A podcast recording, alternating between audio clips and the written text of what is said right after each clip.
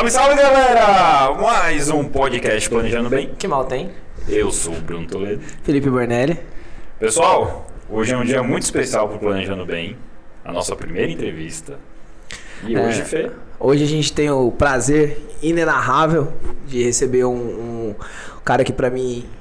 é, a gente pode contar algumas mentiras aqui na frente da câmera, então nada do que eu falei agora eu falei no- há, há um pouco tempo atrás, mas o Ney é um cara que eu admiro muito.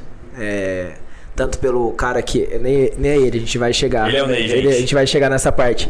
Mas só pra vocês saberem, o Ney é um dos caras que eu tenho a grandíssima, grandíssima felicidade de estar dentro da minha carteira.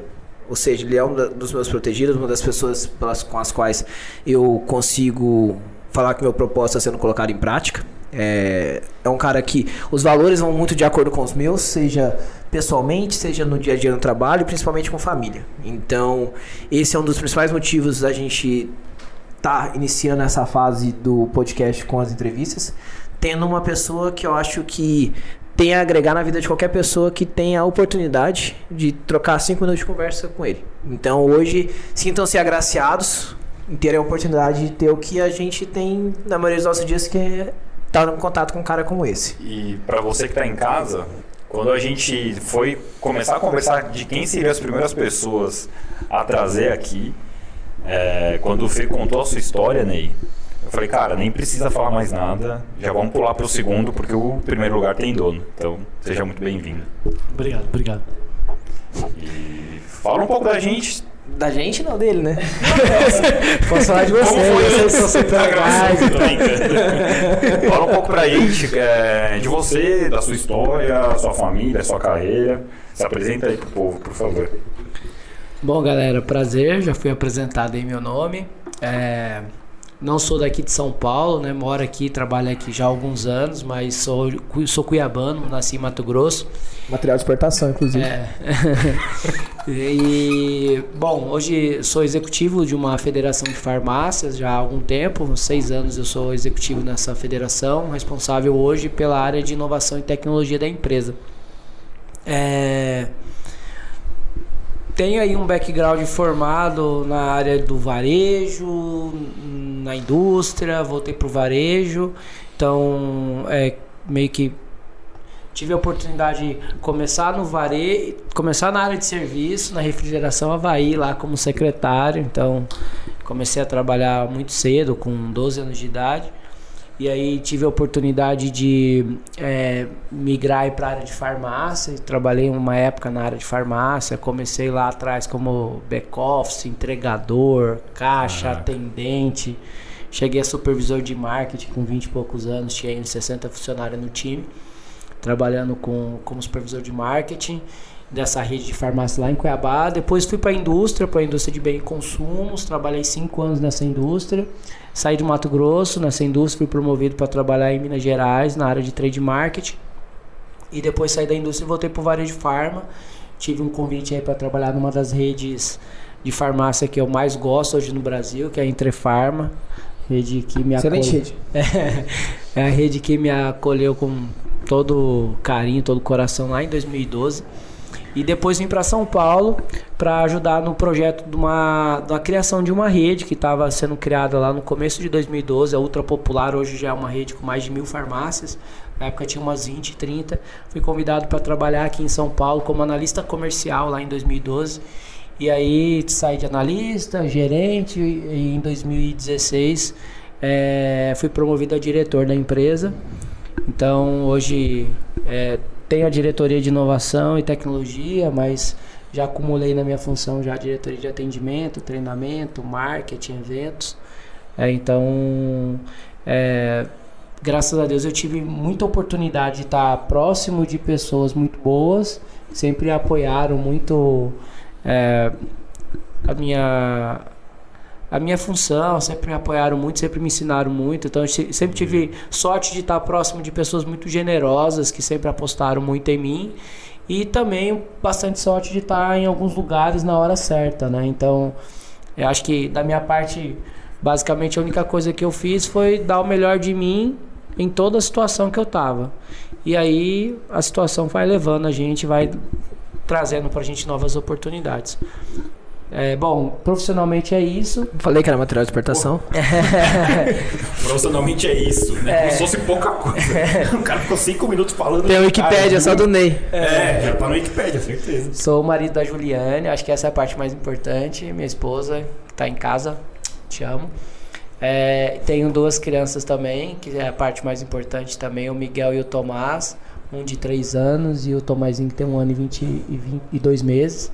Então, é, acho que essa é, de tudo que eu tenho na vida, essas são as conquistas que eu mais me orgulho. Profissionalmente eu tenho bastante é, felicidade em ter é, caminhado aí a caminhada que eu fiz, mas é, minha família é o meu bem maior. Ter a minha esposa em casa, cuidando de mim das crianças e ter os meus dois pequenos lá é a minha maior conquista. Show de bola. Posso fazer uma pergunta profissional? Claro. É, cara, o que, que você considera mais importante num líder? Cara, é porque assim. O líder, ele é uma pessoa que as pessoas te colocam nessa posição. Então, quando eu olho para as pessoas que eu enxergo como líder, é fácil te dizer. Agora, eu não me enxergo como um, porque é, não é uma posição onde eu me coloco. Eu posso ser gestor de alguém, mas líder é a pessoa que me coloca nesse papel. Então, quando você me faz essas perguntas, eu penso nas pessoas que eu entendo que são meus líderes. E o que, que eu acho que é fundamental que essas pessoas têm, que, eu, que é o fato de eu, de eu as colocar nesse local, né, nesse patamar, nesse panteão. É primeiro, elas são pessoas confiáveis. Elas são pessoas de confiança. Elas são pessoas que são inspiradoras são pessoas que é, têm valores que coadunam com o meu valor, então por isso é, também é fácil confiar e é fácil ser inspirado por elas. E terceiro, elas são pessoas que conseguem é, ser uma passagem segura para mim. Então elas conseguem me, me, me transmitir que através da liderança delas eu vou conseguir sair do local onde estou e elas vão conseguir me levar para o local, local onde eu desejo ir de maneira segura e inspirada, entendeu? Então, essas são as pessoas que eu enxergo e que eu tenho o prazer de trabalhar hoje no dia a dia, que eu tenho condição de colocá-las como líder porque elas desempenham esse papel para mim, entendeu? Agora, seria muita pretensão minha aqui falar, ah, eu como líder entendo, porque acho que é uma coisa que as pessoas te colocam lá, não é onde você se coloca, entendeu? Esse é o meu ponto de vista sobre a liderança. Legal, legal que o Ney explicou exatamente o que, que ele é pra maioria das pessoas que eu conheço que trabalham com ele. Aí é bondade sua falar. Tem que perguntar pra essas pessoas se eu fazer a prova dos nomes. Não, assim, é, eu, eu, sou, eu sou um exemplo disso, assim, é... Hoje vocês estão tendo o prazer de conhecer um pouco mais o Ney ao longo de- desse papo, que a gente não é entrevista, né? Esse papo que a gente está tendo hoje, vocês vão ter o... Espero que vocês conheçam pelo menos um pedacinho do que a gente já conhece, porque isso é muito. Isso é muito, é muito valioso. É, o Ney foi um dos caras que eu trabalhei junto, né? Hoje, se eu consigo desempenhar o trabalho que eu desempenho, algumas pessoas foram muito importantes na minha vida. Meu pai foi muito importante pelo exemplo que ele me foi, por tudo que ele me ensinou. E o Ney pelos mesmos motivos, pelo exemplo e pelas coisas que ele me ensinou. É, eu já falei isso pro Ney, eu nem, nem lembrava disso quando eu comentei isso com ele, que uma, uma coisa que ele me falou mudou muito e, e- e, inclusive eu acho que eu já falei pro, pro Gustavo sobre isso. É, um dia eu, eu cheguei muito puto eu, pra trocar ideia com o Ney. Eu falei, cara, nossa, eu, eu, eu cumprimento o cara, o cara nem me responde. Aí é foda, porque, pô, você, eu dou bom dia pro cara, o cara não me responde. Isso é muito falta de educação. Aí o Ney, o Ney me falou um negócio que me marcou pra sempre, cara. E, tipo, isso fez eu mudar como eu via as coisas. Ele falou assim, cara, você, dá bom dia pra ele porque você quer que ele tenha bom dia de volta ou porque que você quer que ele tenha um bom dia? E ele nem lembrava que tinha falado isso. Isso mudou muita coisa que eu pensei dali pra frente. Então, assim, a, a- esse primeiro papo de, de introdução ao Ney aqui é pra vocês entenderem os valores dele. Então, tentarem entender por que, que é o tamanho da admiração que eu e todas as pessoas que conhecem ele têm e por que, que tudo que ele fala pode agregar em muita vida de vocês que estão ouvindo e eu, isso eu não tenho dúvida nenhuma. Não tenho dúvida nenhuma. Essa história foi interessante mesmo. Quando você me contou, eu não lembrava. Quando eu te lembrei que você tinha me É, contado, quando você me lembrou isso aí, eu não lembrava disso. Mas é um pouco do que eu imagino mesmo, sabe, Bruno? É, no dia a dia você. você é, é interessante você buscar fazer as coisas por um propósito que tem a ver com os seus valores e, e, e genuíno, assim, sabe? Sempre que você busca algo em troca, é, primeiro, é, a expectativa é a mãe da frustração. Então, sempre Sim. que você tem uma expectativa sobre o ato de alguém, é, isso tá no tá no andar da outra pessoa, não tá no seu. Então, querer que os outros respondam ou é, se, se locomovam ou se movam da maneira que você espera, é, é bastante difícil isso acontecer da forma exatamente como está na nossa cabeça. E aí você geralmente vive frustrado. E é interessante quando você entende que isso está no poder do seu lado de mudar isso. Então, se isso te traz infelicidade, trazer felicidade é você só mudar esse mindset. Ninguém tem um poder a não ser você de mudar essa situação na sua vida. Eu penso muito nisso. E o Bornelli também me ensinou muito quando a gente trabalhou junto e é, é sempre um prazer estar próximo de você porque a gente sempre troca bons papos. Eu sempre saio é, mais é, mais reflexivo, com, uma, com novas ideias. Você sempre agrega bastante é, na minha vida. É bom estar com você também perto, por perto.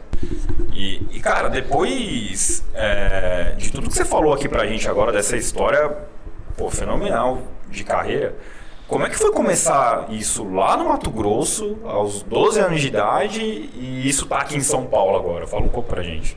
Você tem uma apresentação legal, né? Que é a tua foto moleque lá e a tua foto da Paulista, né? Eu acho muito icônica essa, essa imagem. É muito louco, assim, viu, é, Bruno? É uma história ba bastante corrida, né? Eu saí de casa, eu tinha 12 anos, fui trabalhar no mercado com meu pai, então saí da casa da minha mãe, meus pais se separaram, eu tinha um ano de idade, então basicamente fui criado todo com a minha mãe. E aí meu pai comprou um mercadinho e chamou os filhos homens para trabalhar lá, mas trabalhar no meu pai é como se estivesse trabalhando fora mesmo, com o chefe e tudo, né? Porque não, não, não aliviava não. Não aliviava nada. Então, tive contato com o mundo do trabalho com uns 12 anos. Depois a situação lá do investimento que meu pai fez não deu certo. Fui trabalhar numa refrigeração pelo CIE, que é aquele centro Nossa, tem aqui, estagiário, tá, estágio integração de também. empresa escola e tal. É, inclusive nunca assinaram meu estágio. Lá, lá, Deu tudo certo. lá em Areado não tinha. Lá em Areado não tinha. É, enfim. E aí trabalhei na refrigeração Havaí. Uma é, entrei lá sem. Entrei lá também como uma aposta dos donos, porque eu não tinha nem qualificação para ser secretário da refrigeração Havaí. Né? Então eu trabalhei lá como na parte da refrigeração, minha família é uma família é, bastante simples, bastante humilde, ninguém é de posse, nada. Então comecei essa vida lá na refrigeração, depois saí da refrigeração, fiquei um tempo desempregado, é, morando eu e meus dois irmãos juntos numa casa lá no Boa Esperança. Minha mãe teve um problema de saúde, foi morar com a minha madrinha. A gente viveu um tempo ali. E ali foi um tempo que virou bastante chave para mim, porque esse tempo que eu fiquei desempregado foi um tempo que eu passei bastante dificuldade, é, enfim, passei fome, almocei manga, porque não tinha comida em casa, enfim. Então foi uma época bem assim pesada. Quantos anos você tinha? Eu acho que eu já devia ter uns 18, 19 anos nessa época. E foi uma época bem, bem dificilzinha da vida que a gente passa e a gente aprende onde que a gente não quer estar mais.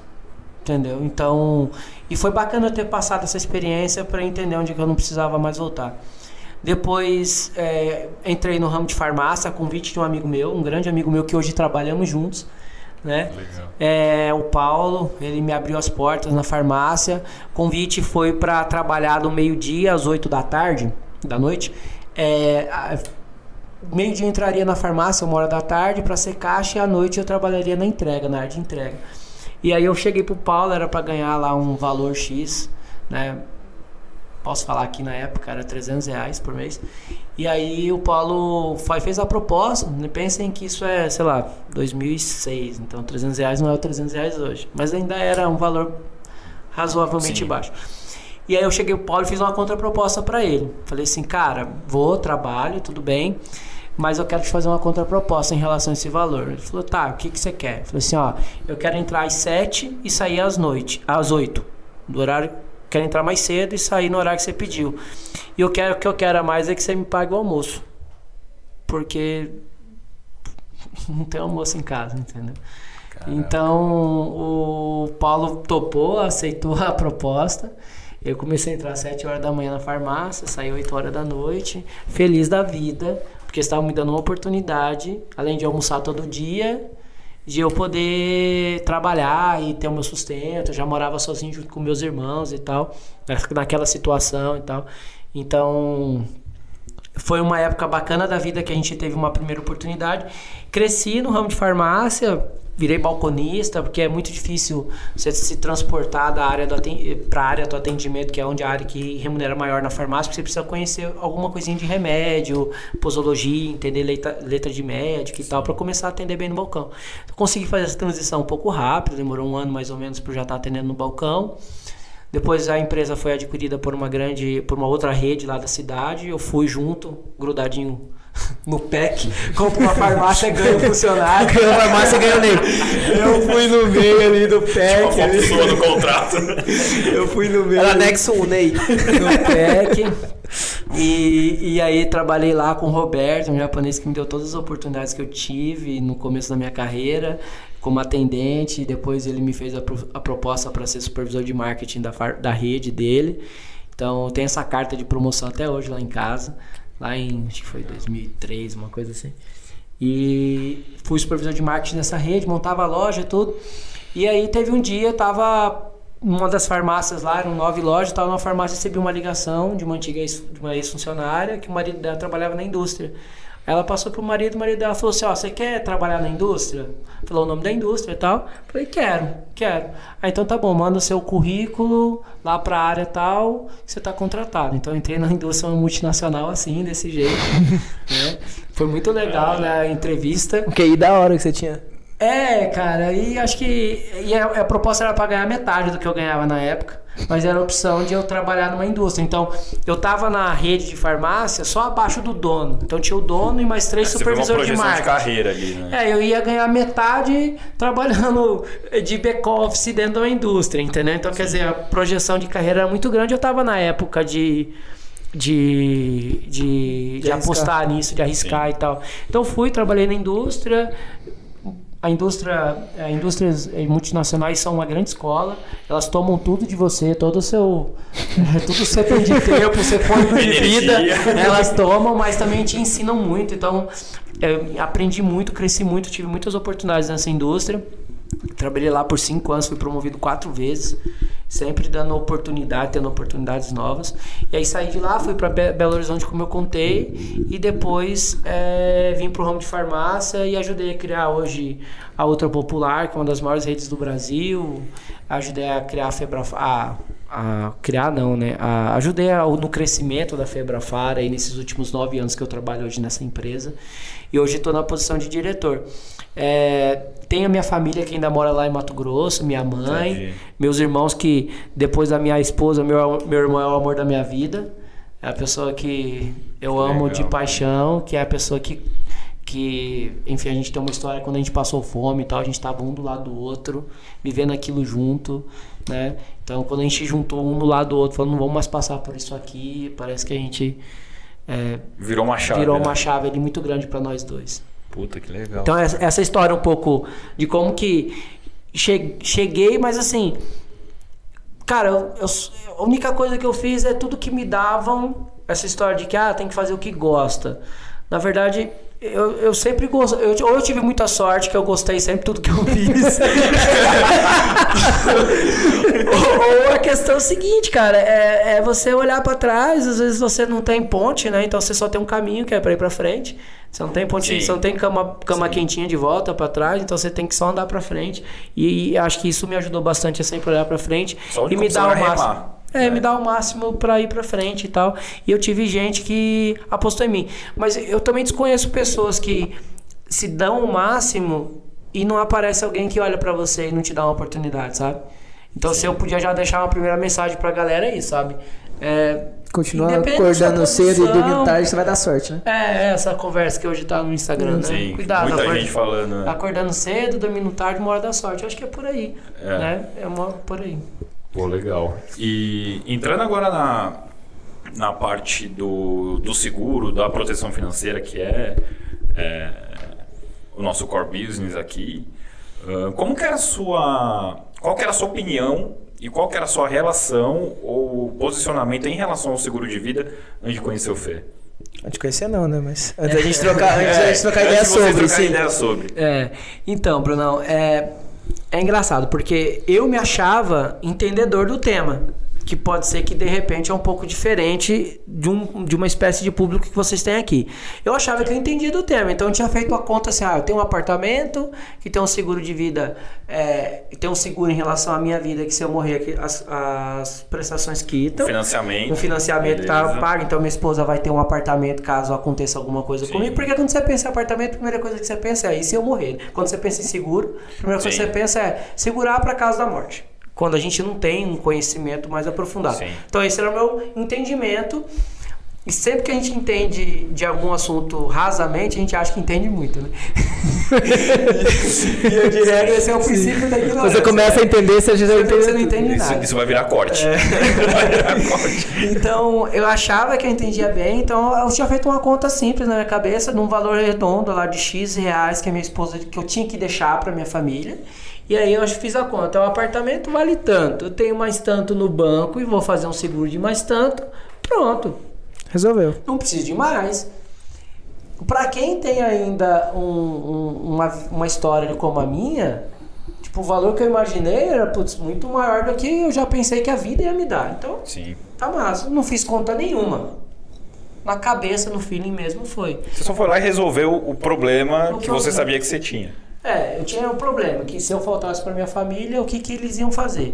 Fiz a conta, cheguei no número mágico lá da minha cabeça, totalmente no chute. entendeu? Por que aquele número? Sei lá, porque já era muito dinheiro na minha já era muito dinheiro, era o que eles precisavam. E aí foi. E aí o, o Bordelli, ele me chamou pra conversar um pouco disso, aí vira um pouco a chave.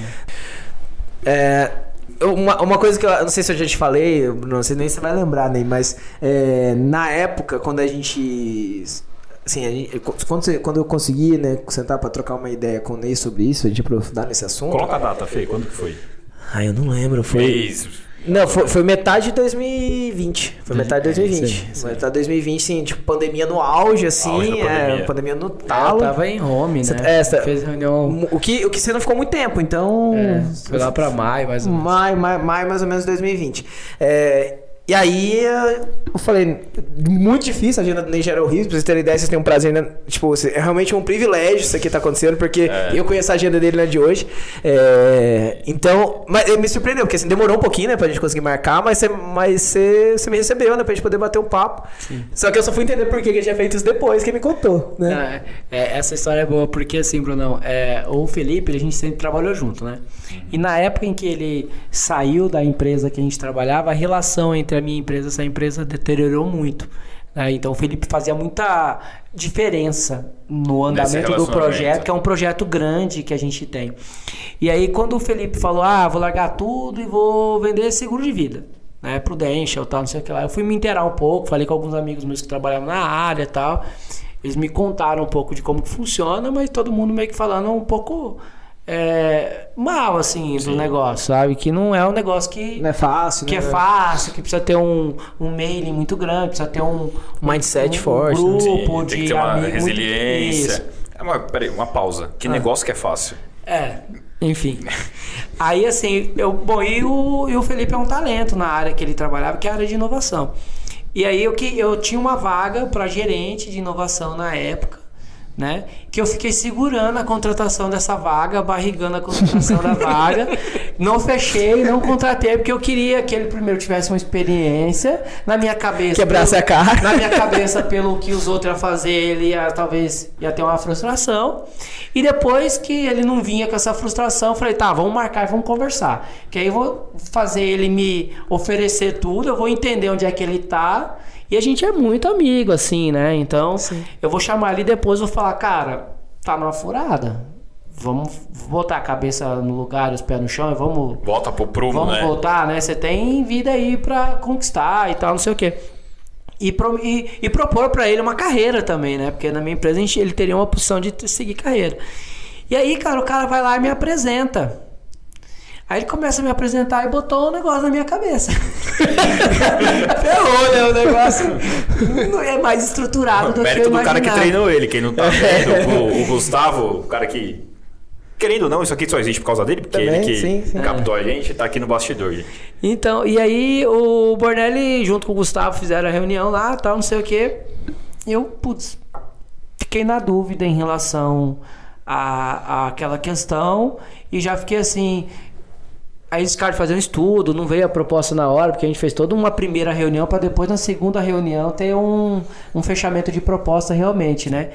E depois da segunda eu falei, cara, você tá feliz aí, tá te sustentando, eu entendi a proposta e realmente é, vai, fechei o seguro, tô aqui, né? e, na verdade ele que me convenceu que o negócio é muito sério e muito importante para a vida das pessoas, então é, agradeço a ele um pouco da insistência por causa da minha agenda. Nossa, horrível, tá, e segundo, é, realmente, é, eu- se ele não tivesse nessa, nesse ramo, muito, talvez, muito provavelmente, eu nunca teria sido abordado por alguém da Prudential e talvez não teria hoje é, a oportunidade de assegurar a minha família e o que eu acredito que é importante na minha vida da maneira como eu sinto que eu tenho hoje. Então, é, até agradecer aqui, Bornelli, pela, por hoje você ter tomado esse, esse, esse caminho na tua vida. É muito bacana essa sua missão. Bacana. Pra você Obrigado. também, Bruno. Muito legal a proposta de vocês aqui no Pô, programa. valeu, cara, obrigado. É, E o que, que você viu de mais. Ah, Como que era a relação, né, antes? É, pe- vamos pegar a sua visão daquela conta na sua cabeça que você fez e o, A que, o, né? e o que o Fê te mostrou. O que, que você achou de mais diferente assim que falou, cara, é, realmente eu preciso dar mais atenção para esse tema?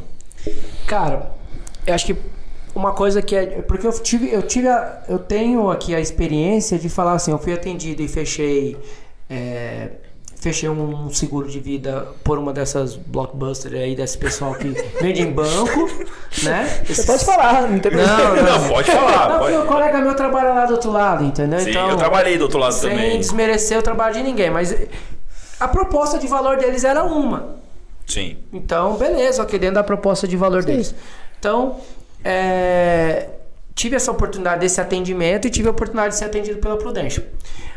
De começo, já é uma, é uma experiência bem diferente, porque você tem realmente um estudo personalizado em relação às suas expectativas, o quanto, o quanto você quer pagar, o quanto você consegue pagar, o quanto você pretende pagar, e o que você quer assegurar, o quanto você quer assegurar. O que que é importante pra você Então? O alinhamento do quanto você consegue Cara, os pagar caras- versus ao que você quer proteger. o Gustavo e o Bernardo ficaram duas horas comigo só fazendo cálculo, entendendo a minha vida, querendo saber é, o que, que eu tenho de custo, o que, que eu não tenho e tal, não sei o quê. Então, assim, só esse prime essa primeira experiência, ela já te traz muito mais informação. Porque você entende assim, Bruno, que não é só assegurar o caso de você morrer. Às vezes você tem que assegurar o caso de você ficar inválido. Entendeu? Às vezes ficar inválido não é, é, é bater o carro e ter uma, uma paralisia é, mental e tal. Às vezes ficar inválido para quem trabalha com computador muitas vezes é você perder de repente o movimento das mãos. Sim. Entendeu? Você já perde um, boa parte da sua produtividade. Entendeu? Então, é, às vezes ficar inválido também é o caso de você ficar entrevado numa cama e não querer que a sua esposa troque sua fralda. Entendeu? Isso você não pensa no dia a dia. Sim. Quando muito, talvez, pensa como eu. Se eu morrer, o que, que eu deixo?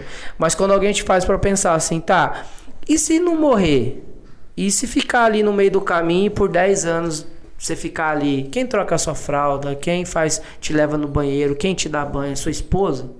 Então, tem aí uma, uma gama de informações que te faz refletir sobre aquilo. E se não morrer e não ficar entrevado, mas tiver uma doença grave que você precisa investir em tratamento, que o plano não cubra e tal, tal, tal, tal, tal, tal. Então, o que que acontece? Você também não quer se assegurar sobre isso, né? É, Então, eu acho que isso é coisa que você não pensa. Então você pensa quando você né, faz N investimentos, você diversifica a sua carteira de investimento como uma Sim. forma de assegurar aquele dinheiro que tem no banco. Você faz seguro da casa, do carro, é, da bicicleta, que é cara às vezes, do, do, de, de um monte de coisa, do computador, do lancha. celular. Você faz do celular contra cai. Vai que cai, vai que quer. Você pensa que seu celular pode cair, pode quebrar, então ele precisa de um seguro. Mas você, que é um ser humano, não, não cai, não quebra. Você não machuca, você não precisa. Não, quando muito precisa do seguro de morte, mas você não vai cair, você não vai quebrar. Entendeu? Tem gente que acha que não vai nem morrer. Não, tem gente que acha que não vai pegar Covid, né? Que nunca pegaria. Tem, tem, né? acha que tem gente que É. tem E gente aí que acha passa 13 dias na UTI. É, na- conheço hospital, gente- conheço gente 11 dias assim. na UTI.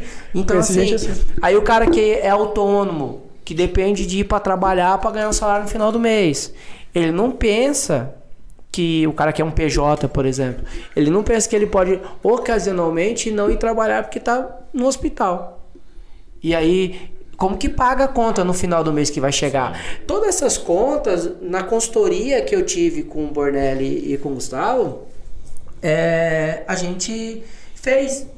E aí, assim, de- depois que você vê, não tem a tecla desver, Sim, né? sim. Eu acho que essa é a grande sacada. É, depois que você viu que você precisa, até onde você consegue conciliar na sua renda mensal, o quanto você. Aí é uma questão de gestão de risco.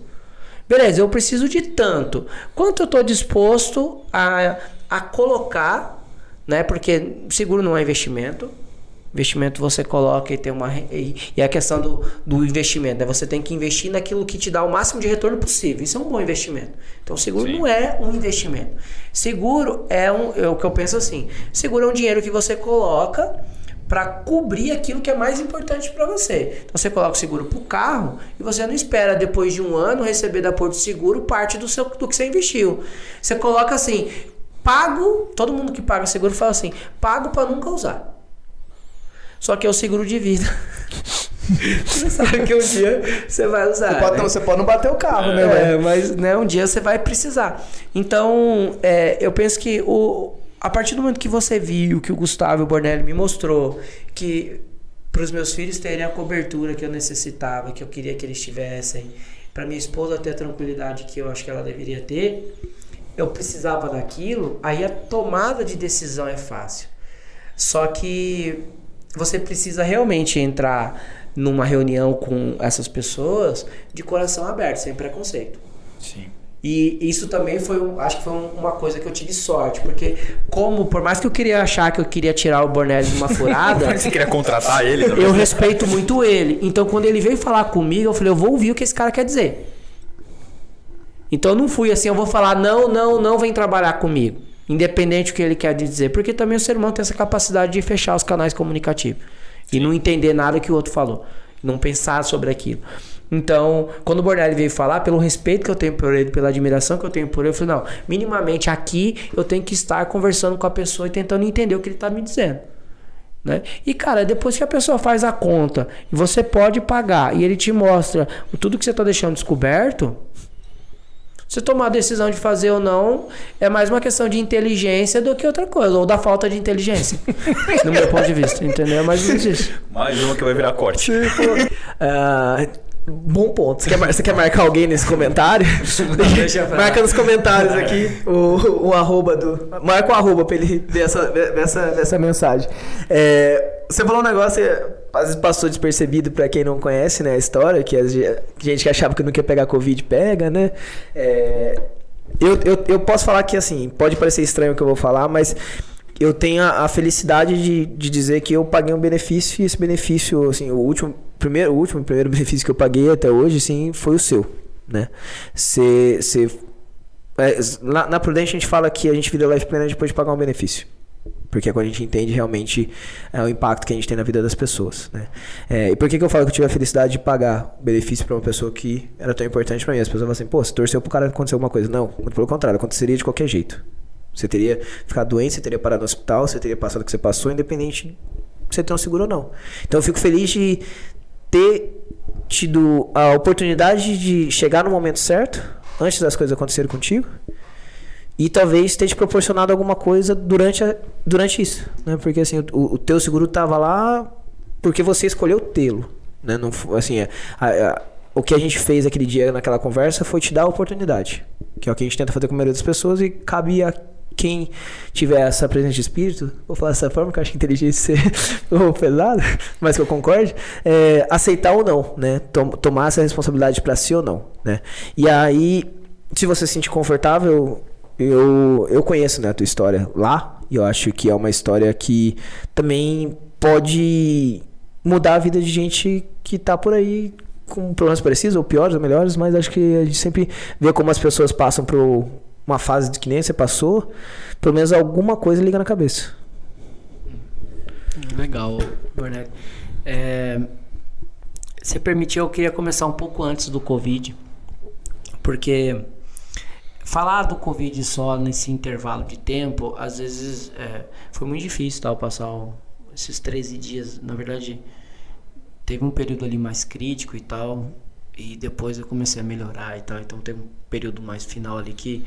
Já que tava já, melhor, né? Já, já tava, tava melhor. Então não foi três já dias. Luz, já tinha uma luz no né? final do túnel ali, né? Não, não foi. Mas. É,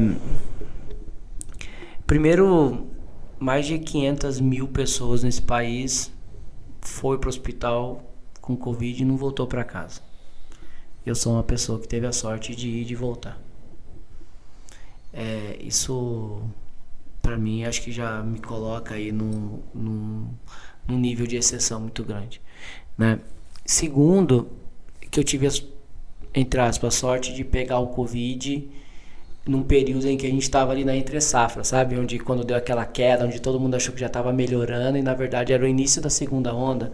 Então eu peguei hospitais ainda sem estar 100% é, lotados, então tive a oportunidade realmente de é, ter um bom plano de saúde e, sair do hospital que eu estava e ir para um hospital melhor. Que onde mês que foi, Ney? Outubro. Foi é, de, é, de outubro, setembro para outubro.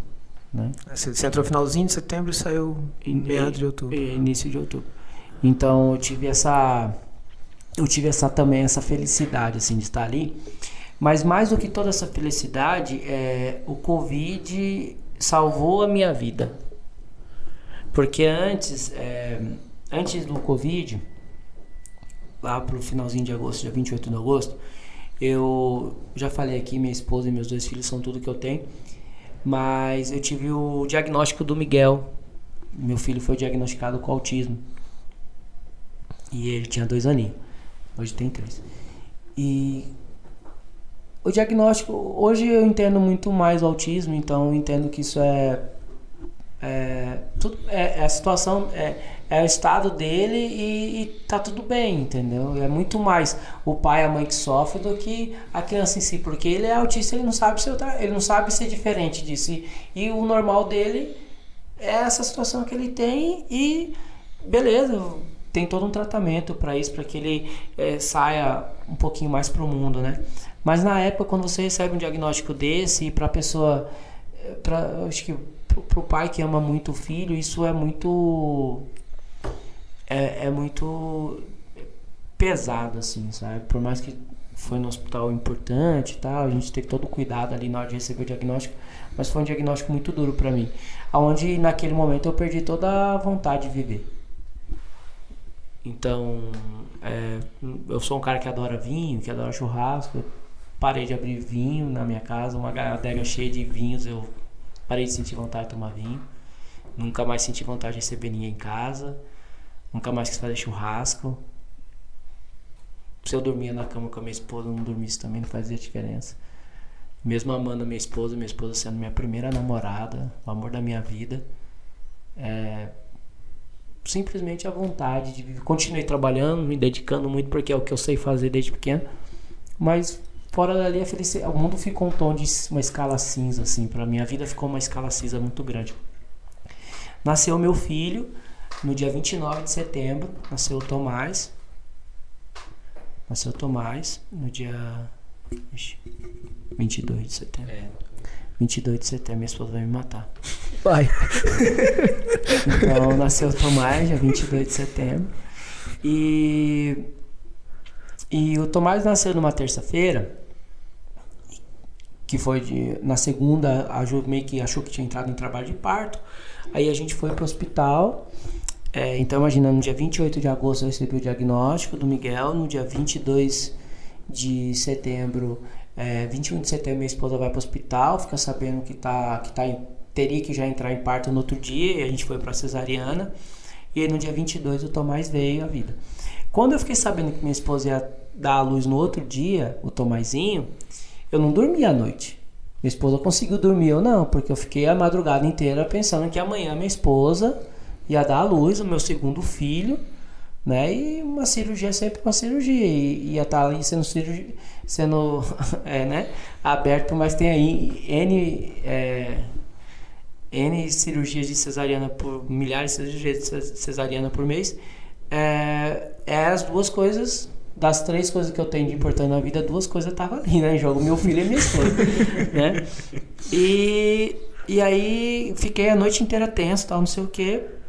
Minha esposa deu a luz, nasceu Tomás, gordo, gordo, gordo, enorme. Uma bolinha. Uma bola, lindo, lindo, lindo. Minha esposa passou bem a cirurgia tudo e a noite inteira eu fiquei acordado. Então, chegou no final do dia da terça-feira, eu tava moído cansado, cansado, cansado. À noite eu voltei para casa porque minha sogra estava lá, ficou com a minha esposa e eu fiquei com o Miguel à noite na casa. Então o Miguel ele tem uma certa dificuldade para dormir, então a gente ficou ali. Então na segunda-feira eu senti uma, um cansaço no corpo. Quarta. Na, na terça, perdão. Terça, na terça. terça noite eu senti um cansaço no corpo, no corpo. Na quarta eu continuei com esse cansaço. Na quinta ainda estava cansado, mas eu tinha atribuído a semana toda que tinha sido corrido. Na sexta-feira eu comecei a sentir que tava alguma coisa errada comigo. No sábado, eu fui na praça com meu filho, subi uma rampinha de uns dois metros e meio, já com falta de ar. Putz, tem alguma coisa errada comigo. Já sentia lá no fundo que podia ser Covid, mas não, mas não deve ser. No domingo de E se manhã. fosse também, ia passar suave, né? É, eu falei, é poxa, essa. né? Eu sou jovem e tal, né? O Covid só pega a gente velha, né? Então, no domingo, tô lá fazendo churrasco, minha sogra tava em casa, tal, não sei o que, muita contragosto. Minha esposa, não, minha sogra estava na minha casa. ah, meu. Esse também vai virar coxa.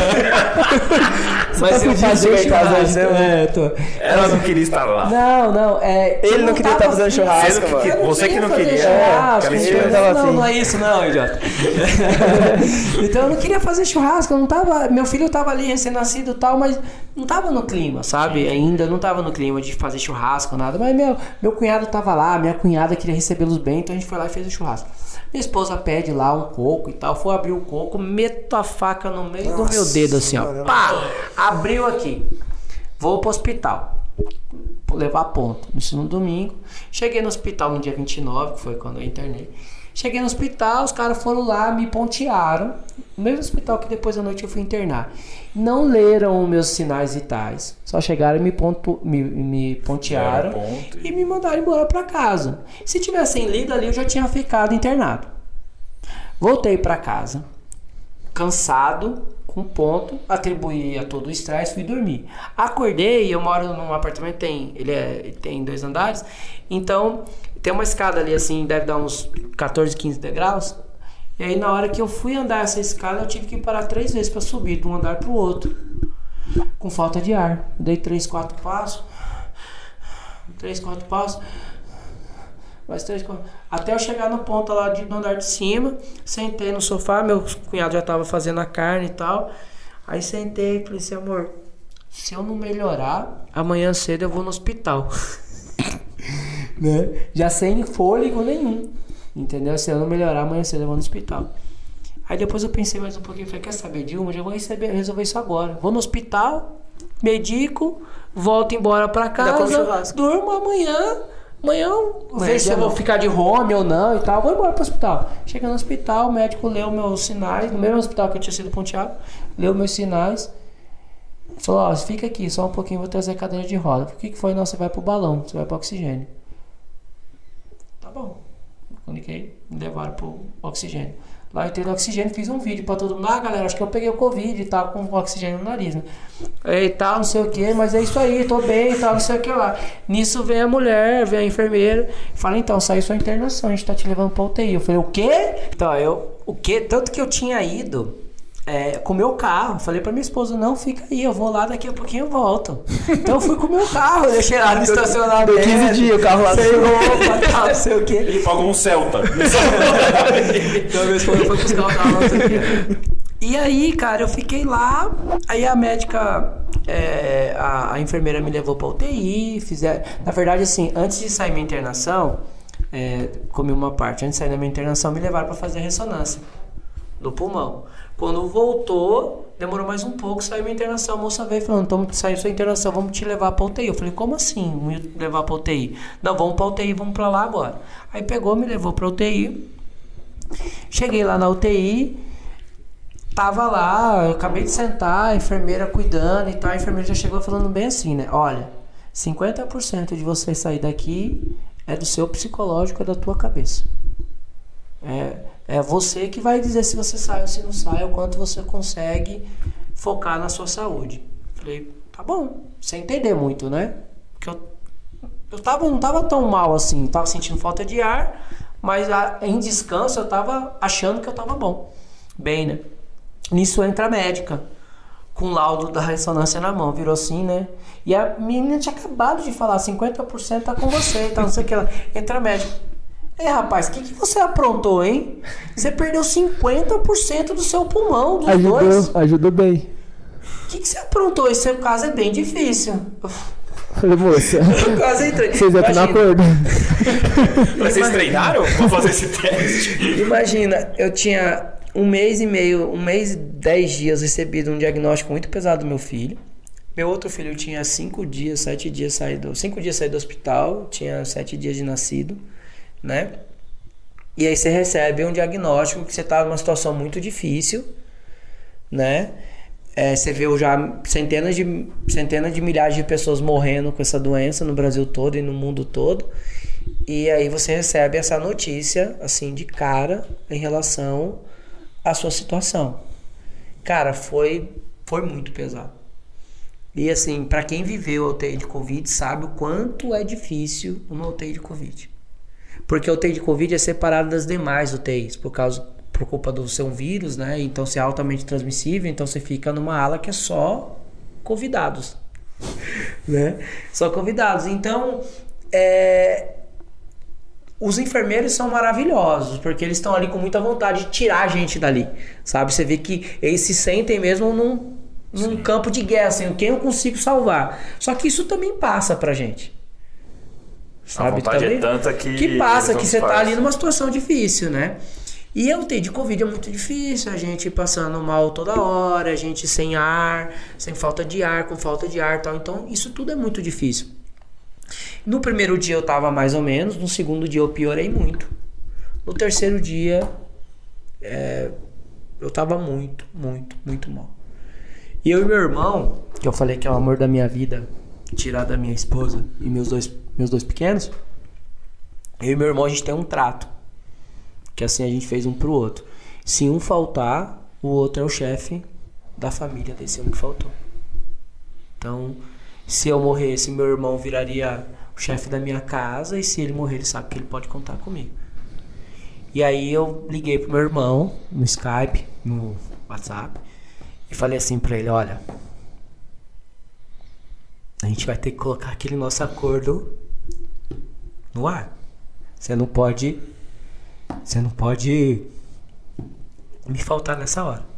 Acho que minha família. Minha família vai precisar de você. Então. Nesse momento assim que eu tava. Teve esse, teve esse dia que eu achei que eu ia morrer.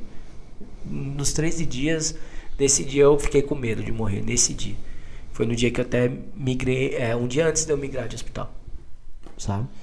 É, eu achei que eu ia morrer nesse dia e no dia que eu migrei. Foi um período ali de 24 horas que eu achei que eu ia morrer, sim.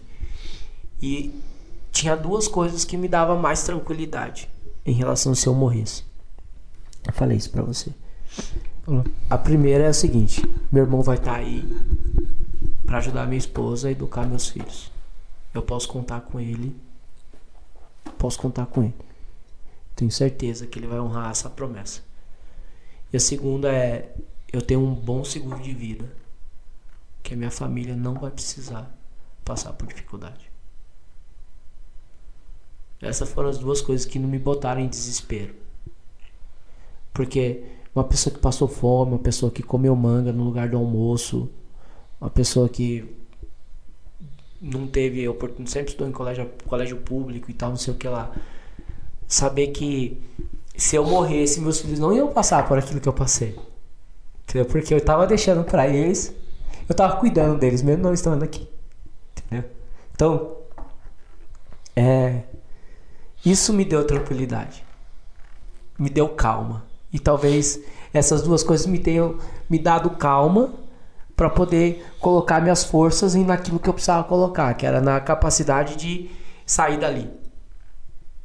Entendeu? Então, isso que eu falo que é muito sério essa questão do seguro. Eu, falo, eu gosto muito do trabalho de vocês aqui, porque é, literalmente muita coisa me ajudou a sair de lá. Porque o dia que eu falei isso com meu irmão, a minha empresa ligou pro meu irmão, falou: nós temos que mudar o Ney de, de hospital, a gente não tá concordando com o protocolo que ele tá tratando. Meu irmão largou a família dele, largou todo mundo, porque minha esposa. Ah, um detalhe: eu passei Covid pro meu filho mais velho, pra minha esposa, pra minha sogra. Entendeu? Só que eu não sabia disso. Eles guardaram essa informação de mim até eu sair do hospital. É, eu sabia. Então minha esposa. O seu irmão tava aqui em São Paulo também? Não, meu irmão mora em Cuiabá. Então quando eu liguei e falei isso com ele, putz, sabe, eu falei assim, Beto, ó, a gente chama Carlos, a gente, eu chamo ele de Beto.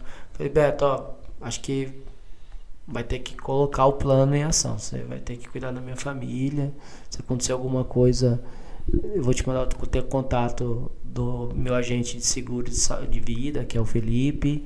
Fala com ele, tudo que precisar ele vai desenrolar com você e tal, não sei o que. E assim, você precisa ter esse contato com você. Se acontecer alguma coisa comigo, você vai ter que dar suporte para pra Ju e pros meninos. Pega eles, tira de São Paulo, leva aí pra Cuiabá e cuida deles aí. Você virou o pai dos meus filhos. Como eu, a gente já se considera, eu já me considero o pai dos filhos dele, ele já se considera o pai dos meus filhos, sabe? De tão unido que nós somos. Mas Literalmente você vai ter que desempenhar esse papel. Só que aí nesse, nesse dia a minha empresa viu que eu realmente eu ia morrer e lá a gente se ama também como família, entre o presidente, vice-presidente, todo mundo ali se adora muito. E aí a empresa mandou o avião buscar meu irmão em Cuiabá, trazer ele aqui. E aí ele chegou lá porque minha esposa não podia me fazer a transferência, só quem pode fazer transferência no hospital é só uma pessoa da família. Minha, pessoa, minha esposa não podia sair de casa porque estava recém-operada e com Covid, né? E aí mandaram o um avião lá, buscaram meu irmão, trouxeram aqui para São Paulo.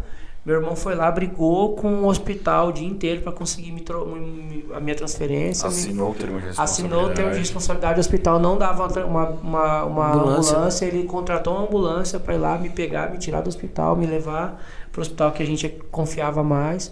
Fomos para esse segundo hospital. E lá nesse dia foi a madrugada mais difícil que eu passei. Porque lá nesse dia eu tava lá e, e no meio da madrugada eu vi um senhor gritando assim com a voz toda embargada, com falta de ar: socorro, socorro, eu vou morrer, eu vou morrer, sabe? E você ali tá. Você tá ali também. Você, putz, você tá será que eu vou ser o próximo a gritar assim? Entendeu? É muito pesado, mas o TI de Covid é muito pesado. É de hora em hora alguém vem, mete seu sinal vital, troca o soro, aí vem, aplica a injeção, injetável Aí depois vem, mede o sinal vital de novo. Aí 5 horas da noite, 5 horas da manhã vem aquela tal da gasometria. Sabe o que é gasometria? É um exame que faz para pegar a sua artéria. A artéria fica aqui no fundo do braço, assim, ó. O cara tem que meter uma agulha que é assim, ó, de cima para baixo. Todo dia faz essa gasometria. Dói pra burro. Dói pra burro essa gasometria e todo dia faz. 5 horas da manhã. E no final das contas, foram 11 dias, nesse dia foi muito difícil. Eu ouvi os médicos falar, ó, oh, se você ficar pronado, pronado é você ficar de barriga para baixo ou de bunda para cima. Então, é, eu fiquei de barriga para baixo, teve dia que eu fiquei 18 horas, 20 horas de barriga para baixo. Porque se falaram que era bom e que se eu ficasse de barriga para baixo, eu ia voltar para casa, irmão. Ah, eu vou voltar para casa de barriga para baixo. É, é eu tava ali no hospital, eu não tava ali a passeio, não era um spa. Então, trazia comida, eu comia tudo. É ruim, é ruim. É sem açúcar, é sem açúcar. A água tinha que colocar espessante, porque é, senão podia engasgar com a água, mudar de lugar e tal. Então tinha que ter um espessante de tanto tempo que eu tava deitado e tal, não sei o que. Então a, até a água era uma coisa ruim de tomar, porque é gosmenta, assim, sabe? Como se colocasse uma gelatina no meio da água, você tem que beber aquilo ali, entendeu? E muita gente enfraquece na UTI de Covid porque passa por tudo isso e às vezes você esmore, esmorece, entendeu?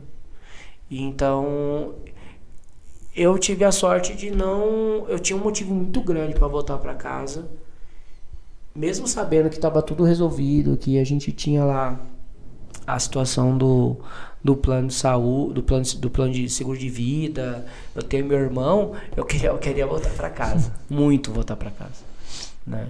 Então eu fiz esse eu fiz esse propósito para mim mesmo, fiquei todas as horas do dia, precisava tomar remédio, tomar remédio, precisava beber água, beber água, precisava comer comida ruim de hospital, comia comida ruim de hospital sem nada de açúcar, sem nada de sal, tal. Botava tudo para dentro. Não quero comer, dava ânsia de vômito, colocava também. Entendeu? Então, você você tem tudo isso que você tem, todos esses essas questões do, da comida, da água, dos exames, você para, você realmente você esquece como quer dormir oito horas seguidas. Porque você é acordado e alguém tá lá, principalmente depois que eu mudei para um hospital que tinha um protocolos que eu confiava mais, aí que ficou ainda mais é, constante o monitoramento. E como eu tomava antibiótico e não melhorava e tiveram que trocar o antibiótico para ver se melhorava, é, eu passei um tempo ali de indefinição, né? Sobre o que, que ia acontecer comigo. E, assim, eu tive a sorte de ficar numa UTI, que geralmente a UTI como é que é, né? Você fica na caminha ali, tem os Sim. tem os, as cortinas e uma cama logo do lado, outra cortina, uma cama logo do lado. Como a UTI do Covid, geralmente eles pegam um andar para fazer de Covid e tal, eu tive a oportunidade de ficar num quarto de UTI, então eu tava sozinho, né? Só que esse quarto tinha problema na porta. Então assim, ele, a porta não fechava. Toda hora entrava alguém, fazia algum lançamento no computador que tinha ali do lado, do meu, do lado da minha cama e saía e deixava a porcaria da porta aberta. E os médicos trocavam um plantão, eles trocam um plantão próximo do paciente, né? Então esse paciente aqui é o fulano de tal, assim, assim, assado. Eu sempre de prona, virado de Barriga pra barriga baixo. para baixo e tal. Ou de bunda pra cima. É. então sempre de prona e ouvindo o que os médicos estavam falando do meu caso. Entendeu? E até eu começar a melhorar, a conversa era sempre a mesma. Seu paciente Henrique dos Santos, ele tá tomando é, tal antibiótico, tá tantos dias sim, prona sozinho, ou na época eu não tava pronando, precisava de ajuda para pronar, porque chega uma falta de ar tão grande que você não consegue Virar. virar. Você não tem força realmente para virar. Covid faz isso com você, né? É, você não tem força, você não, você não consegue se levantar, enfim. E e aí os caras falaram, olha, tá, tá- já trocamos antibiótico, não tá respondendo ainda. Se continuar assim vai ter que entubar. Né? E eu do meu lado, não vou entubar, não vou entubar, não vou entubar, não vou entubar. É, acho que eu cheguei a usar 47 litros de oxigênio, né? Tava lá na máscara. máscara. Então usei, antes de ser entubado, eu fui até o limite. De todo, você passa, passa por um catéter, aí vem uma máscara, aí vem um alto fluxo, que é uma máscara que eles colocam aqui, que junto com, a, com o ar vai água, porque é tanto ar que solta que se não fosse água ressecaria toda a sua- todas as suas vias aéreas, entendeu? Sangraria, estouraria tudo lá por dentro. Então tem que ir água junto com ar. Então você tá deitado, tá escorrendo água, assim, ó. Do seu nariz, depois que eu tava deitado de Sim. prono, aí tá escorrendo água ali, assim. E sabe? fica o dia inteiro isso. Eles dia deixam todo, lá, dia eles não todo. tiram e colocam. Não, aí tem um exercício que eles fazem lá. Esqueci o nome do. é com- Que é com uma outra máquina que vem assim.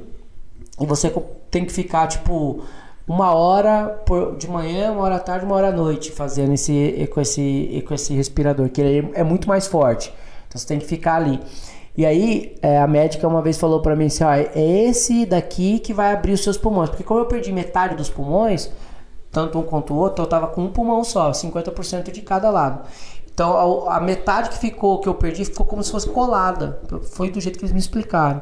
Entendeu? Ficou colado. Então, o que, que eles falaram? Esse aqui ele vai soltar um ar no seu pulmão que ele vai ajudar a abrir. Abrir essa parte colada. Não sei se tá certo ou não, mas foi o Sim. que me explicaram.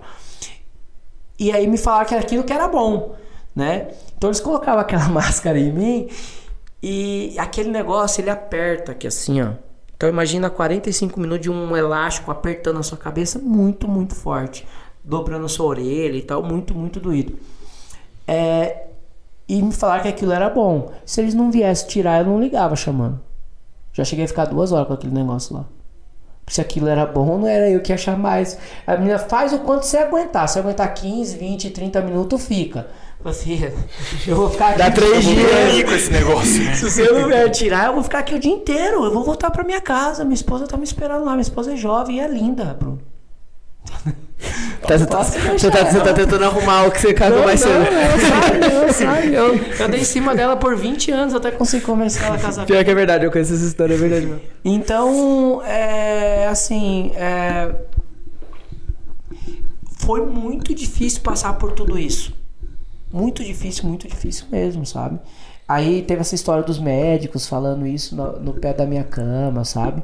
Que é mais peso que coloca nas costas. Imagina tudo isso com pensamento ainda de o que vai ser com a minha família caso eu morrer. Imagina o peso, Bornelli, que eu teria na minha cabeça. É claro, todo mundo fez o que podia. Meu, meu chefe ligou para meus gerentes. Vocês estão proibidos de mandar mensagem pro Ney. Descopia ele em todos os e-mails. Vocês estão proibidos de mandar mensagem pro Ney. Corta os e-mails dele. Porque eu fiz um- no mesmo ano, ano passado foi muito complicado. No mesmo ano eu fiz um- uma operação de apendicite. E é, eu cheguei, é, no outro dia operário apendicite, eu entrei pra trabalhar numa live, com o computador na mesa ali, entendeu? No colo. Entendeu? Eu tava ali já fazendo live, meu chefe brigou comigo e tudo e tal, não precisava realmente, Sim. mas eu gosto muito do que eu faço, eu gosto de trabalhar. Então eu tava ali. Meu, meus gerentes não falavam nada. Não falavam nada comigo. O grupo que eu tava morreu tudo. Quase que me tiravam. Eu tinha entendido que tinha me tirado do grupo, sabe? Do grupo. Então todo mundo me poupando de muita coisa. E uma coisa que me poupou de muito peso foi saber que, tipo, putz, meu filho, meus dois filhos, minha esposa, na parte financeira, eu vou faltar pra ele em tudo se eu morrer. Eu vou faltar nas brincadeiras, eu vou faltar no colo, eu vou faltar de ajudar minha esposa à noite cuidando das crianças, porque eu sempre fiz isso, acordar de madrugada e cuidar dos Sim. meninos. Eu vou eu vou perder, eu, eu vou ser uma lembrança, eu não vou ser nenhuma lembrança para meus filhos, porque uma criança de dois anos não lembra do que que acontecia, então eu vou ser uma foto de que ah, seu pai era um cara legal. Isso que eu vou ser. Mas eles não vão passar por dificuldade financeira. Já é alguma coisa. Entendeu? Isso foi um peso muito grande que me tirou da consciência. Resultado, saí do Covid, depois de 11 dias de UTI, 2 de, de, de apartamento, saí do Covid. Mais do que curado do Covid, saí curado da depressão. Saí de lá com uma baita de uma vontade de encontrar meu filho, de vinho. amar ele todos os dias da minha vida, de aceitar é, aceitar de Deus a vontade de Deus, tentar entender toda a vontade. Eu sou uma pessoa que acredito muito em Deus, então toda a vontade de Deus é boa. Toda a vontade de Deus é boa. É, a gente não entende essa bondade, porque a gente não tá nesse nível ainda. Mas toda a vontade de Deus é boa. E hoje eu vejo meu filho e, e, e, cara, ele é, ele é perfeito. Ele é perfeito. Abri vinhos, já comprei vários. A adega já esvaziou, já enchi outras vezes. né? Já fiz vários e vários churrascos. Fiz um, inclusive até pra você lá em casa. Então, é, o Covid, é, eu tive a experiência de entrar e sair, coisa que muita gente não teve. E eu tive a experiência de sair, mesmo com um pulmão só no lugar de dois, melhor do que quando eu entrei. Entendeu? Porque eu saí com muito mais vontade de viver a vida de quando, quando eu tava entrando. Sabe, eu saí com muita mais vontade de, de querer estar e, e, e não é cobrir de flores a realidade. A realidade, ela é difícil mesmo. E eu não sei em que momento que eu esqueci isso, porque a minha realidade sempre foi muito difícil, entendeu? Mas é, a realidade, ela é difícil em N aspectos, entendeu? Mas é, você, você enfrenta essa dificuldade com a lupa e com a, com a lente que você escolhe olhar. Sabe? Tem gente que acorda de manhã cedo, meu, meu terapeuta que fala isso tem gente que acorda de manhã cedo feliz porque tem café da manhã. Tem gente que acorda de manhã cedo triste porque tem que preparar o seu próprio café da manhã. Entendeu? Então, assim, é, é, a minha realidade. Meu filho é maravilhoso, meu filho é perfeito, os dois são perfeitos. Eu tenho um casamento perfeito, eu tenho um emprego maravilhoso, eu tenho uma equipe ótima, eu tenho a oportunidade de conviver com, com, com N amigos, eu tenho é, meu irmão, minha irmã, que eu amo de paixão, meus sobrinhos. Eu não tenho nenhum motivo na minha vida para me, pra me deprimir. Não tem nenhum motivo. A vida me deu muito mais do que eu já um dia esperei. E não estou falando de dinheiro. Eu estou falando de, de felicidade mesmo. Eu tenho uma família maravilhosa. Que é tudo para mim. Então, não tem motivo de um cara estar tá deprimido. E precisou Deus me colocar numa UTI de Covid para eu perceber isso. De uma vez por todas entendeu? E dar valor a tudo aquilo que eu acho que precisa ter de valor mesmo e respeitar tudo aquilo que a gente tem que respeitar mesmo. Então, é, depois de sair do Covid, eu saí com mais dinheiro do que entrei também. porque... porque eu tinha feito junto com o Bernelli uma. uma, uma é, uma, uma, parte do seu seguro uma é parte do meu seguro é renda hospitalar que na verdade eu já sabia, porque quando eu tinha sido internado por causa da, da apêndice, da, da, da operação da apendicite, né? É, quase que eu acessei, acionei essa, essa cláusula, porque tem uma quantidade de dias, né? Sim. Acho que é mais de cinco dias e tal. E aí eu quase acionei, mas não deu certo. Eu falei, putz, podia ter ficado mais dois dias. A gente falou isso mesmo na época. Uhum. Acho que eu fiquei três dias só no hospital. Eu falei, putz, mas podia ter ficado mais dois dias. Então eu não sabia o que eu tava pedindo. Não tinha ideia do que eu tava pedindo. né? que idiota. Né? Então aí teve, teve essa parte aí que eu acho que saí com mais dinheiro do que quando eu entrei. Que eu tenho duas sortes, né? Uma é de é, ter feito seguro e outra de trabalhar na empresa que eu trabalho. Porque por mais que eu seja PJ, eles, não, eles pagaram meu salário integral e cuidaram de toda a minha família também, né? Então. Sim. Não, só o lance do avião, cara. Pagar é, o avião pro seu irmão. Isso, é, não, e cuidar da minha família, mandaram enfermeiros, porque minha esposa ficou sem sem as funcionárias lá de casa, porque ela estava com COVID, COVID a senhora tinha que ficar em casa. Então imagina uma mulher recém-operada, a mãe uma senhora de 60 anos, com Covid também, duas Nossa. crianças novas, uma hiperativa por causa do autismo. Então, assim, minha esposa tava lascada. Meu...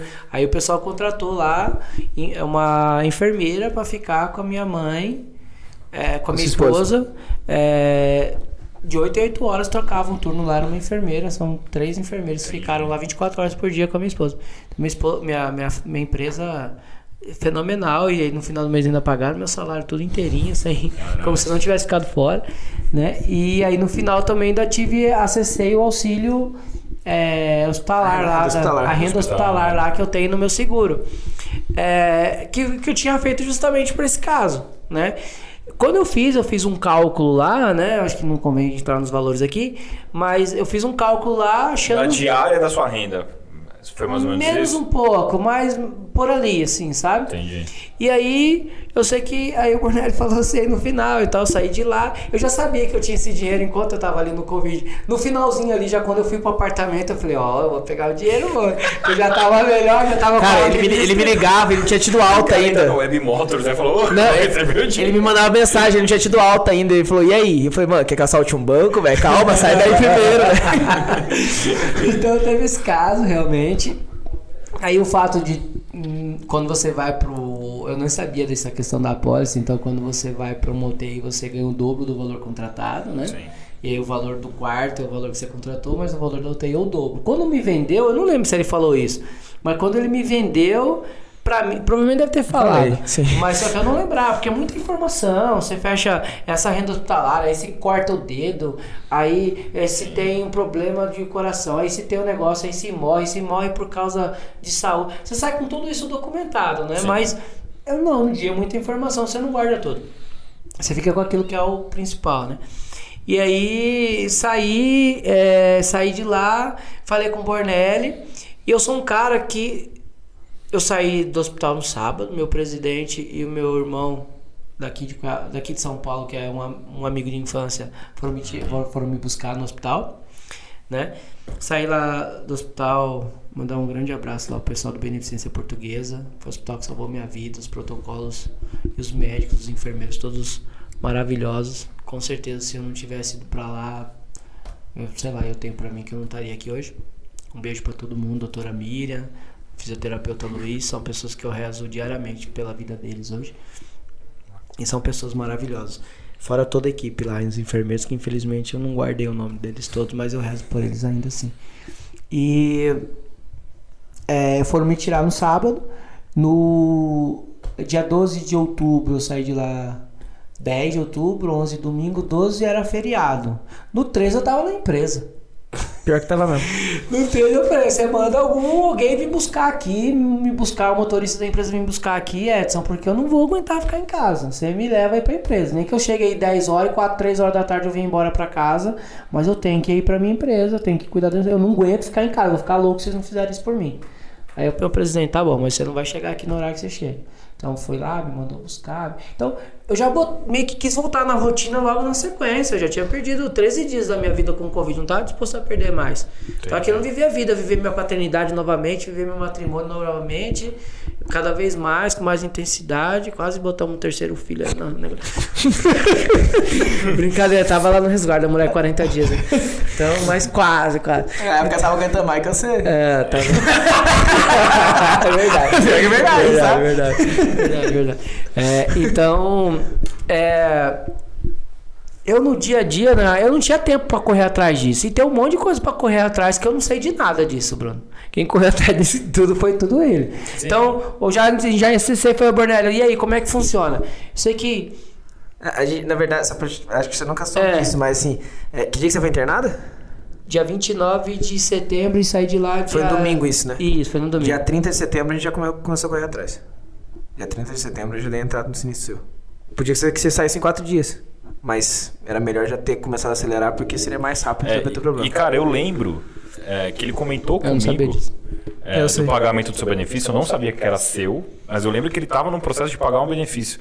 E a gente conversou, não sei se você vai lembrar disso. Você falou, cara, é, são dois hospitais e eu tô dando foco nisso porque se eu titubear vai demorar muito para pagar e eu não quero que ele demore para receber. É, na verdade, assim, o maior problema de todo o pagamento do benefício foi os hospitais. Não, e assim, tá. Uma coisa. O maior problema dos pagamentos dos benefícios, a gente tá falando que eu recebi com menos de um mês. É, cê, cê, cê, Acho que foi umas duas, três semanas depois da alta. É, entendeu? Acho é, que foi uma coisa assim, entendeu? Porque teve o um negócio lá do pessoal demorar para mandar o prontuário. Pronto, é, a gente precisava do prontuário. Precisava do prontuário Isso. porque a gente precisava mandar pra, pra seguradora. Isso, assim. aí só depois. Eu sei que depois do prontuário, sei lá, não lembro. Na minha cabeça, foi um menos de 10 dias o dinheiro tava na conta. É, é, eu sei a data exata. Assim, na terça-feira à tarde a gente conseguiu reunir toda a documentação. Na terça-feira à tarde. Terça-feira à tarde eu recebi o último prontuário. Sim. Eu juntei tudo, assim, tinha coisas que a gente precisava sua, que era tipo comprovante de endereço. Eu lembro que tinha até um, um, um dado que a gente tinha preenchido errado. O número da tua casa era 33, a gente tinha colocado 333, alguma coisa assim, tinha um, um número que estava errado. Bicho. É 333, a gente tinha colocado 33. Isso. Isso. Aí a gente teve que fazer declaração, mandar. É, é, é amigo, né? É, quando eu fui pra lá, ainda coloquei no mês errado. E aí a gente deu entrada, na terça-feira a gente conseguiu reunir tudo. Né, assim, e para todo mundo que teve a oportunidade de conversar com, com, comigo em alguma, em alguma abordagem, alguma, um papo desse tipo, eu sempre falo que é, eu tenho cinco responsabilidades aqui como life planner, né? Ah, um dia a gente vai falar sobre todas, mas a quarta eu sempre falo que é tá lá quando meu, meu cliente precisar, né? Não, não é se, é quando. Porque isso em algum momento vai estar. Tá. O meu pai, ele, por causa da funerária, ele sempre falou um negócio que me, me, me guiou, que é assim, o cara que precisa, ele não pode esperar. Né? Senão ele não precisava. Então, é, eu sempre entendi que, que a seguradora ela, ela estaria nesse momento, mas eu nunca tinha visto ela estar. Né? Eu, não, eu não tinha essa. Assim, eu confiava. Confiava como cliente, nem né? confiava como life planner. Já tinha visto casos, mas de gente que pagou benefício rápido, mas eu nunca tinha pago o benefício, né? Então eu não sabia como era. É, os hospitais foram excelentes, né? Assim, na medida do possível. É, troquei e-mail, liguei, resolvi. Os caras mandaram. Era, era enorme o prontuário do Ney. Era enorme, era enorme, assim. Eram páginas e páginas e páginas e páginas. E eu meio que li todas as páginas para poder mandar pra seguradora. E a gente conseguiu mandar na terça-feira. Então a seguradora também teve que fazer toda a análise de todas aquelas páginas. Na segunda-feira de manhã eu já tava na conta da família. Então, assim, Foi é. na terça e na outra segunda. Na terça, na terça uma semana, na segunda seguinte o dinheiro, o dinheiro tinha Eu entrado. lembro na que conta. foi uma questão de uma semana. É, foi ci- uma semana, cinco dias, né? Cinco dias úteis aí o dinheiro tava na tua conta. E, e- e isso, isso assim, Na terça já mercado é muito gasto. rápido. Sim. Tudo em vinho. na segunda caiu, na terça eu tinha comprado tudo em vinho. É que você saiu do hospital, ficou bem. Ele me chamou no churrasco no final de semana já não tinha mais. e não foi pouco dinheiro. Falou, ah, renda hospitalar. Aí eu quando eu já Então, esse negócio todo. dá picanha uns dois anos. Mas mas isso, isso assim, isso me deu uma tranquilidade, porque assim, eu sempre tive essa tranquilidade como cliente, mas cara, você sabe que vai pagar, você sabe que, vai, que a Prudente vai honrar, mas quando chega a hora, é inevitável você falar assim, cara, agora é a hora do vamos ver. E ela não titubeou, hora nenhuma. Não titubeou hora nenhuma, ela não encheu o saco de nada, não encheu o saco de nada. Tipo, recebeu os prontuários en- enormes, os dois, um menor do que o outro, lógico, mas dois prontuários enormes, uma cara ficou 11 dias no TI. E teve todo tipo que ele podia fazer, ele fez, então tudo estava documentado. E assim foi muito rápido, foi muito rápido. É assim, é impressionante quando você tá do lado de cá, você vê como funciona e funciona de verdade. É, e assim, eu não, sinceramente, eu não precisava do dinheiro naquele momento de vida, eu não tava precisando do dinheiro.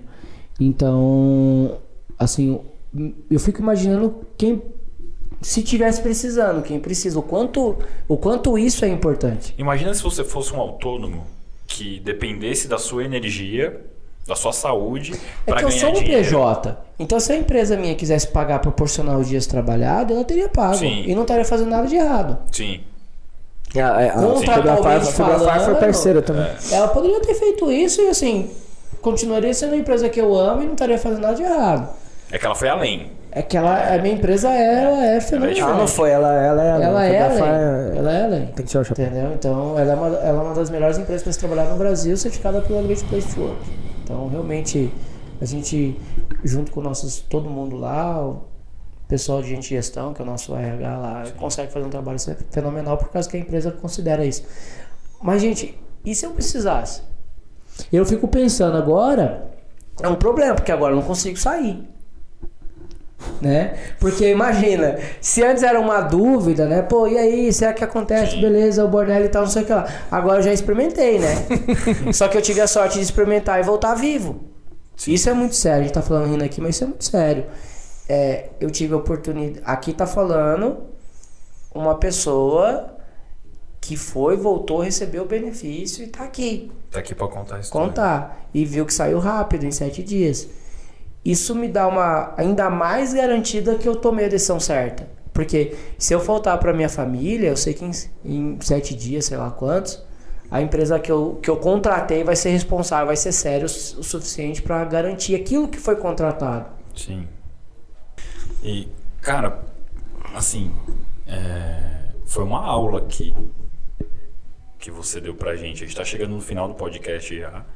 É, por mim e pelo Fê, mais ainda, com certeza, a gente ficaria cinco horas conversando contigo, porque tá, tá muito legal. É, mas que mensagem, agora pegando tudo que você falou, toda essa história que a gente contou, desde o Ney que teve o primeiro contato com o seguro de vida em outra empresa e fez a conta da cabeça dele, que ele achava que sabia do que precisava, que mensagem você deixaria para quem é cliente da Prudential e para quem um dia negligenciou tomar uma decisão dessa? Bruno, eu acho que assim. é, existe um público hoje, a gente vive num país de bastante desigualdade. Existe aí um pessoal que, infelizmente, está ali naquela. Pensando assim, né, na pirâmide de Maslow ali, está naquela primeira camada em que a pessoa está ali lutando pela sobrevivência. Ela tem dinheiro para pagar ou aluguel ou gás. Às vezes paga o gás atrás da luz. Então, essa pessoa, ela ainda está num processo ainda de é, bu- buscar um pouco mais de autonomia financeira e tal. Então, essa é uma pessoa que às vezes, infelizmente, hoje não consegue ter um produto de seguro Sim. de vida, né? E isso é uma pena para essa, pra essa classe da população que é bastante gente. Mas para a classe que pode, eu queria deixar um recado aqui que é o seguinte: é, a gente é, tem que refletir uma hora em relação a, a tudo que é importante na nossa vida, aquilo que a gente realmente tem de importante, que são as nossas, nossas, nossas é, para quem é pai e mãe vai saber entender muito bem o que eu estou dizendo. Nada é mais importante para um pai para uma mãe do que os seus filhos e, e pensar no futuro dos filhos é importantíssimo. Então, para aquele que pode é, contratar um seguro de, vi, um seguro de vida, é, eu acho que é a decisão mais sábia a se tomar. É, não contrate seguro de vida como eu vinha fazendo. Procure entender, é, procure estudar um pouco mais. É, até onde eu sei, pelo menos você não me cobrou nada para fazer todo aquele estudo para mim, então. uma, é de graça, é de graça. Uma proposta é de graça. Então, é, acho que sentar, ouvir a proposta de maneira séria, com realmente o respeito que o profissional que está ali te trazendo a proposta, trazendo a informação merece e, e acho que é importante. Vocês devem passar um processo de preconceito muito grande, porque é aquilo que a gente estava falando antes, né? Você quer perder um amigo, você, ele passa a ser vendedor de Herbalife, né? Porque o cara depois vira um saco, né? Te enchendo o saco querendo vender Herbalife, querendo colocar você para vender na pirâmide dele, né? E querendo ou não, às vezes seguro. Ainda mais quem trabalha na Prudential só pode trabalhar na Prudential, né? Tem que dar. Não. Não, na verdade não, a gente Tem? escolhe, mas assim, A é gente escolhe. Você, é, a mesma coisa, é a mesma coisa que eu torcer pro Botafogo, podia torcer pra qualquer um, mas eu escolho torcer pro melhor, né? Ah, então, porque tem meio que esse mantra assim, sei lá, então eu nem sabia que É. era isso. Então, acho que, beleza, então vocês se realizam tanto trabalhando pra Prudência, vocês não querem fazer outra coisa, querem fazer aquilo ali. Só que muita gente olha isso aí como, puta, vai querer me vender um negócio que eu não preciso. E é muito pelo contrário. Entendeu?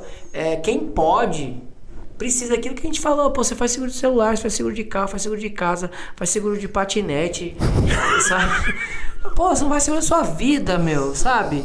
Podendo, podendo fazer o seguro, gasta dinheiro com tanto de coisa Com vinho, com churrasco. né? Então, então acho que é uma é uma é um recado que eu deixo para todo mundo. É, é, se vocês tiverem que assegurar algo, assegure comece assegurando aquilo que é mais importante na tua vida, porque é, e o que você pode segurar é aquilo que você a sua vida infelizmente não tem o seguro da vida que você igual jogo de videogame né que você morre Começa de novo? Sim. né você não tem Não tem o continue, máximo- né? não tem o continue mas o que você pode segurar é o que a sua presença de vida na sua ausência pelo menos financeira Como você vai se lembrar. O É. legado que você deixa, o que você acha? e eu acho que tem um, um porém a mais que eu queria deixar aqui, desculpe até pelo tempo que a gente já, já usou aqui, Mas não tem pra ser, cara. mas é assim, eu tenho uma responsabilidade a mais, porque eu tenho a minha esposa que abdicou da vida dela profissional para cuidar da vida dela materna, da maternidade dela e da, do matrimônio.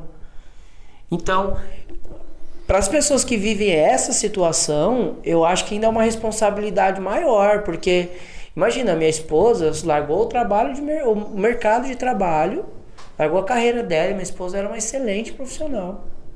Pós-graduada, né, SPM, tal. É uma excelente profissional. Ela largou de tudo para viver a maternidade, para cuidar do Miguelzinho, nas terapias que o Miguelzinho tem que fazer, para cuidar do Tomás, educar eles, é, para cuidar de mim, cuida de mim como um princeso que eu sou. então, é, Você que tá ouvindo, tá assistindo no YouTube. É, e é mesmo. então, é, cara, você achar, tem, tem algumas pessoas que têm um pensamento tipo, ah, depois que eu morrer, quem ficou que se vira. Se vira. Putz, isso é uma coisa mais idiota e mais egoísta que um pai nunca pode falar, que um marido nunca pode dizer. E pra quem propôs pra esposa largar toda a vida profissional dela pra cuidar dos filhos e de si, e depois pensar uma coisa dessa, não tem nada mais tosca que um ser humano pode dizer que uma coisa dessa. Sinceramente, não tem nada mais irresponsável, nada mais medíocre, nada mais triste do que uma pessoa pensar assim. Então, é, eu queria deixar esse recado para todo mundo. Eu não tô ganhando nada por estar aqui. Eu acho que é, a gente tem propósitos iguais de tentar querer ajudar a vida dos outros. E então é isso que eu queria trazer para todo mundo, para quem ficar, para quem fizer sentido, É, acho que é, fica aí um relato de alguém que pensa um pouco sobre isso, que teve a sorte de encontrar alguém que me fez refletir ainda mais e conhecer um pouco mais sobre isso. E parabéns vocês dois que estão nessa jornada, nesse apostolado. O Brasil carece muito dessa informação, os brasileiros não têm essa cultura. E eu acho que vocês estão de parabéns por ter essa iniciativa de estar até aqui, até esse horário, investir dinheiro de vocês mesmos, para ter levar essa, essa informação e eu sei que vocês me confidenciaram aqui, viu, que esse podcast não tem interesse de vender a é na verdade levar informação e eu sei que isso é genuíno. Então, parabéns mesmo. Fico feliz de poder participar de certa forma com o projeto de vocês dois. Obrigado pela sua oportunidade. Prazer É. conhecer. Caraca, eu Ne- não sei o que falar. É, o Ney falando, "Não, desculpa pelo tempo. Mano, desculpa, desculpa meu tempo aqui, que uma hora ele vai acabar. Eu vou ter que dormir daqui, tipo, sete horas, sabe? Que a gente ainda consegue ficar aqui de boa. Mas, assim, eu acho que é. Eu imagino que o nosso, nosso objetivo tenha sido alcançado, pelo menos o meu foi, né? Porque é, muito do que a gente conversou hoje, a gente já tinha conversado em algum momento, eu já tinha ouvido. Coisas, algum, algumas coisas são novas, algumas coisas são com uma, um prisma um pouquinho diferente, né? Do que a gente já tinha trocado ideia em algum momento. Mas eu acho que a ideia aqui era, um, fazer as pessoas conhecerem quem é o Ney. Então, se você já conhece o Ney de uma forma mais rasa, hoje talvez você tenha a oportunidade de conhecer um pouco melhor, que é, um, é- é- acho que é uma das, um das grandes honras que eu tenho na minha vida, de hoje poder considerar o Ney como um cara que eu posso contar, um amigo. E que isso sirva de, de qualquer forma pra você que tá em casa vendo, assim, é, é, é imensurável tanto que isso aqui tem, po- pode ter um poder transformador. Não tô falando do que o Bruno faz, mas assim, da, das tuas ideias de como isso aqui pode ajudar as pessoas, talvez seja muito mais forte do que eu, Bruno, poderia ter sonhado em falar se aqui fosse um script pronto pra você. Então eu só tenho a agradecer de coração, não pelo, não pelo teu tempo hoje, que é valioso, que você podia estar na tua casa com teus filhos. E você podia estar com seu irmão, que a gente sabe que hoje você tá trocando ideia com ele, se desmarcou com ele pra falar com a gente. Então, é, eu não tenho como agradecer. Né? Assim, você podia estar em qualquer outro lugar, você tá aqui trocando ideia com a gente. Eu não tenho palavras, nunca vou ter pra agradecer por isso. E não só por isso, mas sim, por tudo que esses anos todos eu tenho conseguido agregar na minha vida só de ter você perto. Então, de verdade, você pode contar sempre comigo, independente da prudência, independente de qualquer coisa. Você é um cara que sempre vai poder contar comigo. Cara, é, eu já sabia ah, pinceladas da sua história e te falo com toda a propriedade do mundo. Hoje você ganhou um fã. que isso? Que isso? Hoje você ganhou um fã. É, qualquer pessoa que escutar isso aqui pode aprender muita coisa. A como ser um líder, que eu te perguntei no início. A como ser resiliente, porque eu nunca escutei uma história de resiliência igual a sua dentro do hospital. E, pô, pai, eu nem preciso mencionar, porque os seus valores é, e o quão você é altruísta para sua família, você poderia abrir um curso no Hotmart para ensinar como os pais deveriam ser pais. Porque é muito diferente. E aí, você acertou muito, Fê, é, em trazer ele como a primeira entrevista. E, cara, só tenho, só tenho que te agradecer, porque o que você disse hoje pode ajudar muita gente, não só em relação a como proteger a sua família, mas pode ajudar muita gente, cara, com a carreira das pessoas.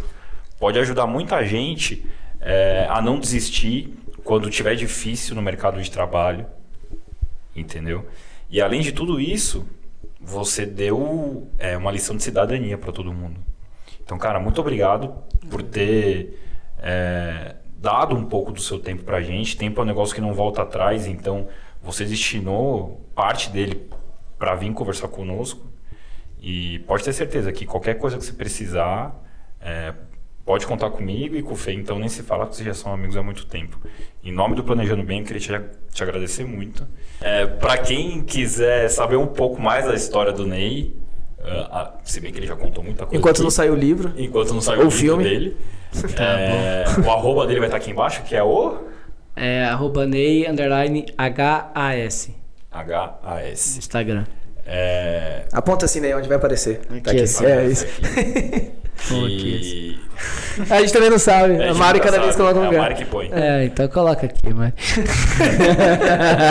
Ah, com- cara, se você que tá assistindo isso não tiver alguém pra compartilhar, seja lá qual for o pedaço disso aqui. A gente não consegue nem dar um tema pra esse episódio. É, nem, nem tema ele tem ainda, porque fala de muita coisa. Evolução de vida. Vamos, Evolução vamos, de vamos vida, chamar assim. Ah, deixe seus comentários, compartilha com as pessoas que você conhece. É, tem muita gente que precisa ouvir o que esse cara acabou de falar aqui pra gente. E continue nos acompanhando. Nos siga nas redes sociais, né? no- Ativa o sininho. Se inscreva É, a, gente, a sempre lembra a gente se Sempre inscreva no canal, se exato. inscrever no canal. Es- Segue o Brunão no Arroba bruno.toledolp.